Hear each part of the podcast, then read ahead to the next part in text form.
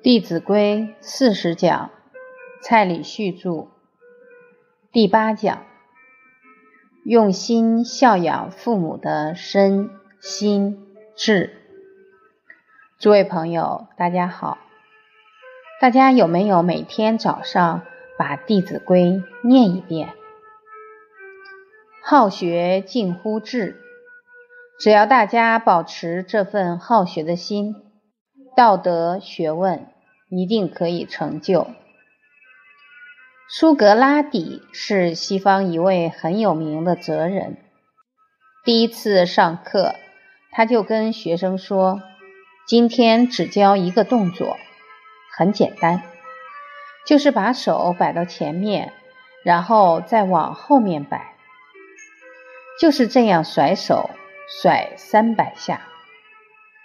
做完以后。”他就要求学生每天都做一遍，学生觉得很简单。过了一个月，他就问：“现在还有在甩手的，请举手。”坚持在做的差不多占了百分之九十。过了两个月再问，占了百分之三十而已。一年以后再问，只剩下一个人在做。那个人是谁？柏拉图就是乘船苏格拉底的第二位西方很重要的哲人。这个故事启示我们，求学问最重要的就是要坚持。当我们每天都能够化整为零，去深入圣贤的经典，滴水必能穿石，必能有所成就。比方说，每天把《论语》背五句或者三句，这样一年下来，可能整本《论语》都可以背下来。所以，我们一定要有坚持学习的态度。常常我会跟很多上完课的老师做交流，我就问他们：这一生有没有比这五天更用功的？他们说没有。都觉得这五天是他们人生当中上课最专注的时候。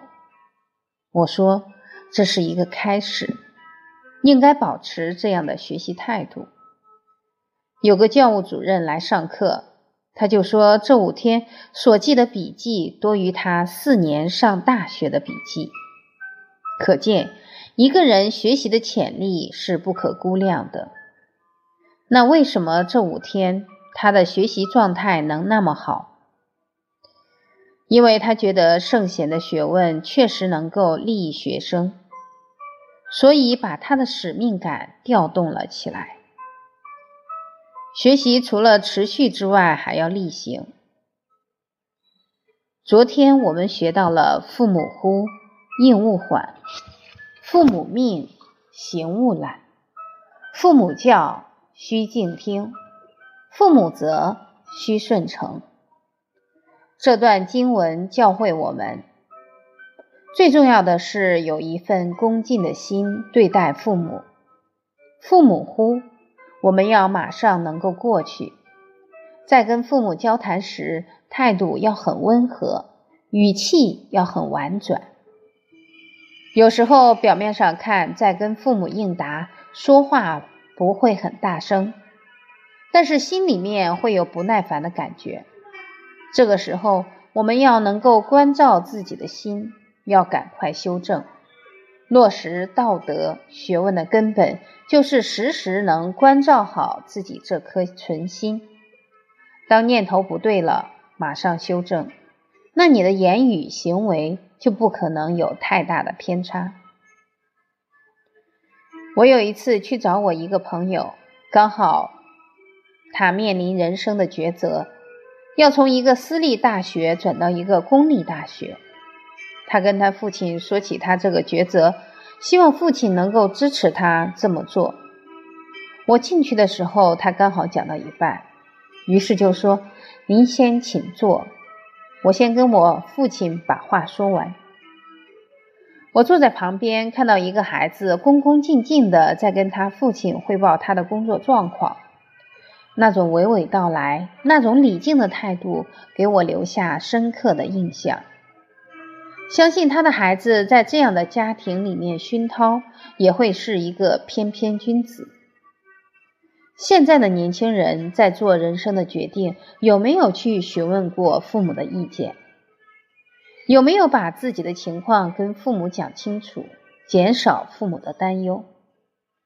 假如父母常常都不知道孩子在干什么，那不知道会多操多少心。除了在家对父母要恭敬，老婆呼、太太呼也要应勿缓。当夫妻之间言谈非常尊重，已经在给孩子做最好的榜样。现在夫妻之间谈话有没有注意到这一点？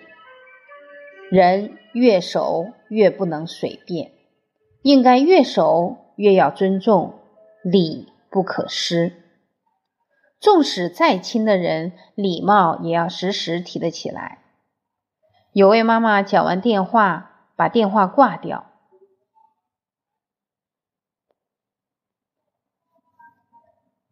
他儿子就跟他说：“妈妈，你刚刚是不是在跟爸爸讲话？”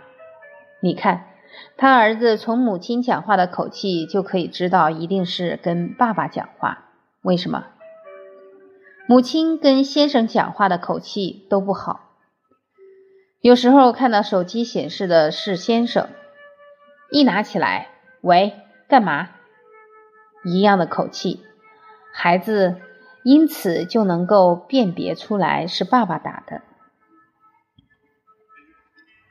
听了孩子的话，这个妈妈马上修正。刚好当天她的先生又打电话来了。她就很有礼貌，她说：“喂，你好。”她先生说：“对不起，我打错了。”把电话挂掉后又打过来，她先生说：“是你吗？”当我们的态度一修正，家庭就会修正过来。所以不要小看言语的态度。这一次过年。我们有些老师把我在香港做的幸福人生讲座的光盘拿回故乡给一些朋友看，其中有一位，他回到宁波就去找他的同学。这位同学的先生好几天都在公司忙，除夕夜忘了打电话，结果又怕被太太骂，又撑了两天。大年初二想打，又想想一定会被骂，就一直拖。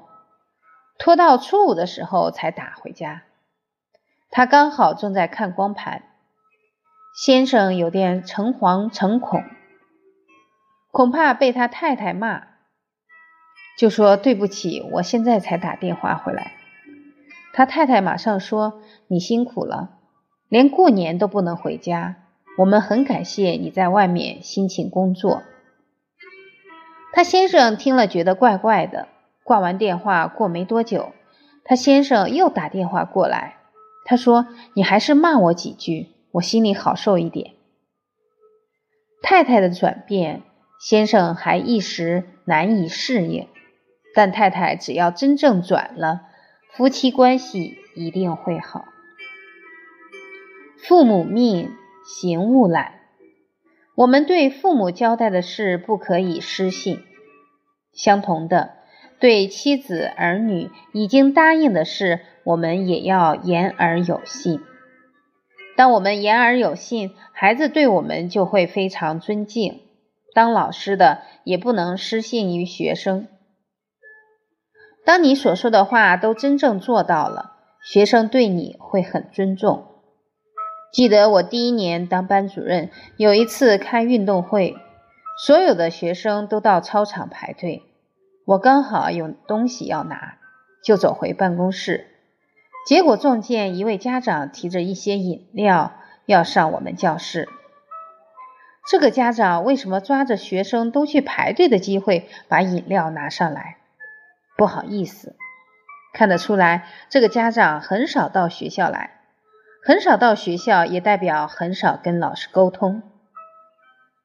为什么家长很少来跟老师沟通？我们当老师的也要自我反省一下。当我们对孩子越关心，可能越会调动家长主动跟我们沟通的积极性。从而形成良性循环。而我们常常利用联络部多多称赞孩子，自然而然这个桥梁就可以搭上。这位父亲不习惯跟老师讲话，所以就抓这个空当，尽一点心意，打算把饮料放到教室就走，结果被我撞见了。他碰到我退了几步，好像很不好意思的样子，然后我就开始跟他聊天。我们跟任何人谈话要抓住一个原则，要见到就夸。你可以称赞他的孩子，我们都欢喜别人对我们赞叹。当你称赞他的孩子，他的内心会喜悦，会觉得受尊重。假如一开始就把他孩子的问题一一点出来，那他会觉得很不好受。所以与人交谈，我们要随顺人情。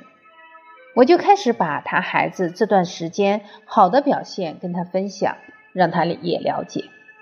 聊的过程中，这位家长就说：“老师，我的孩子比较尊重您，不尊重他上一个老师。我带他六年级，五年级是另外一个老师带。”他接着说：“上一个老师说吃中饭的时候大家齐了一起吃，可是学生到了一半还没动筷子。”老师就在后面吃起来了。蔡老师，您都是跟学生一起动筷子，其实我都不是跟学生一起。学生做好了，我会教他们一句俚语，比方说，闽南话有一句话叫“树头站得稳，不怕树尾做台风”。这句话用于我们德行教育就相当契合。当孩子德行的根没扎好，他的能力越强越危险，因为如果经不起诱惑，爬得越高，摔得越重。这些地方俚语对人生都有很大的启示，所以我都会先教他们一句俚语，教完以后他们才动筷子，我就走下去巡视一下，对饮食勿拣择，用《弟子规》来加强他们的生活规范。不可以偏食。看到学生哪个菜都加一小口，我马上跟他说：“要不要老师帮你服务一下？”他就很害怕，赶快多加一些青菜，这样饮食才会均衡。所以，往往我坐下去吃的时候，已经有两三个学生吃饱了。当你言行一致，才能真正赢得学生。赢得小孩的尊重。父母责，须顺承中的顺，我们要理解准确。父亲的要求，我们是不是通通要顺着他？在这几十年当中，很多人对传统文化有误解，觉得儒家说孝顺孝顺就是什么都要顺，那是愚孝。讲这种话的人，可能连一本经典都没有从头看到尾过。中国圣贤绝对不是这样教的。顺有两种情况：当父母责备我们的事都是正确的，我们要赶快记住，好好的去落实，这时候要顺；当父母的责罚跟要求是不对的，这个时候不要当面顶撞。要懂懂得顺势而为。如果你顶回去，只会让父子之间冲突加剧。不如我们先退一步，等待好的时机再跟父母沟通。所以，这个顺绝对不是说父母的所有要求我们都要去做，要先分辨对错，要用理智去孝顺。当父母有过失，我们没有去劝，那是陷父母于不义。这不是我们为人子者应该有的态度。除了父母教须敬听，老师教也要须敬听。一个人能不能有很好的道德学问，除了要有好老师之外，更重要的一个因素是自己的学习态度，一定要有虔诚恭敬的心对老师，绝不可以阳奉阴违，一分诚敬就得一分利益，十分诚敬就得十分利益。因为老师所吩咐交代的每一件事，很有可能我们还不能够完全了解。打个比喻，学问一共二十层楼，老师可能在十几层楼，我们只在两三层楼。十几层楼所能看到的景物，我们能不能看到？看不到。老师指的都是比较长远的目标。你说，老师，我都看不到，我都感受不到。为什么要这样做？这个时候我们不老老实实的依教奉行，那就得不到利益了。现在人为什么很难在学问上成就？都犯了一个比较严重的过失，就是我们常用小人之心夺君子之腹，把《论语》里面的道理都依照自己的想法去理解。把孔夫子的境界从二十层楼拉到多少？拉到二三层楼。有时候还觉得孔夫子哪句话讲的不对，所以一开始跟老师学习，绝对不能批评，绝对不能批判，应该是先老老实实做。你老实的做，你就会感受更深。当你的境界提升了。你就慢慢理解到，老师所讲的话确确实实、真实不虚，所以老师教也要虚静听。再来，领导教也要虚静听。一个人的学问，一个人在学问上、在事业上能否有好的成就，都要从他的恭敬、谦卑心中去求得。人要能屈才能伸。我们的小孩，我们也要教他懂得恭敬谦卑，懂得处处学习。到一个新的环境去，不要先抱怨一大堆，先多看、多听、多学。领导怎么教，我们就怎么做。等学问，等对公司的了解越深。再适当的给予一些建议，这样会比较得当。好，我们接下来看下一句经文，我们一起把它念一遍：冬则温，夏则庆，晨则省，昏则定，出必告，反必面，居有常，业无变。冬则温，夏则庆。这里讲了一个典故。东汉有个孩子才九岁，他叫黄香，母亲很早就去世了，他跟父亲相依为命。父亲的身体又不是很好，所以冬天的时候，他怕父亲太冷，就先钻到被窝里把棉被。先弄暖和了，才叫他的父亲上床睡觉。夏天天气太热，他就先拿着扇子把床扇凉，再请父亲上床睡觉。我们从这里可以看得出来，黄香念念在观察父亲的需要，相信黄香不只有冬温夏沁，当他有时时去。关怀父亲的心，相信父亲的整个生活起居，他都会尽心尽力去照顾。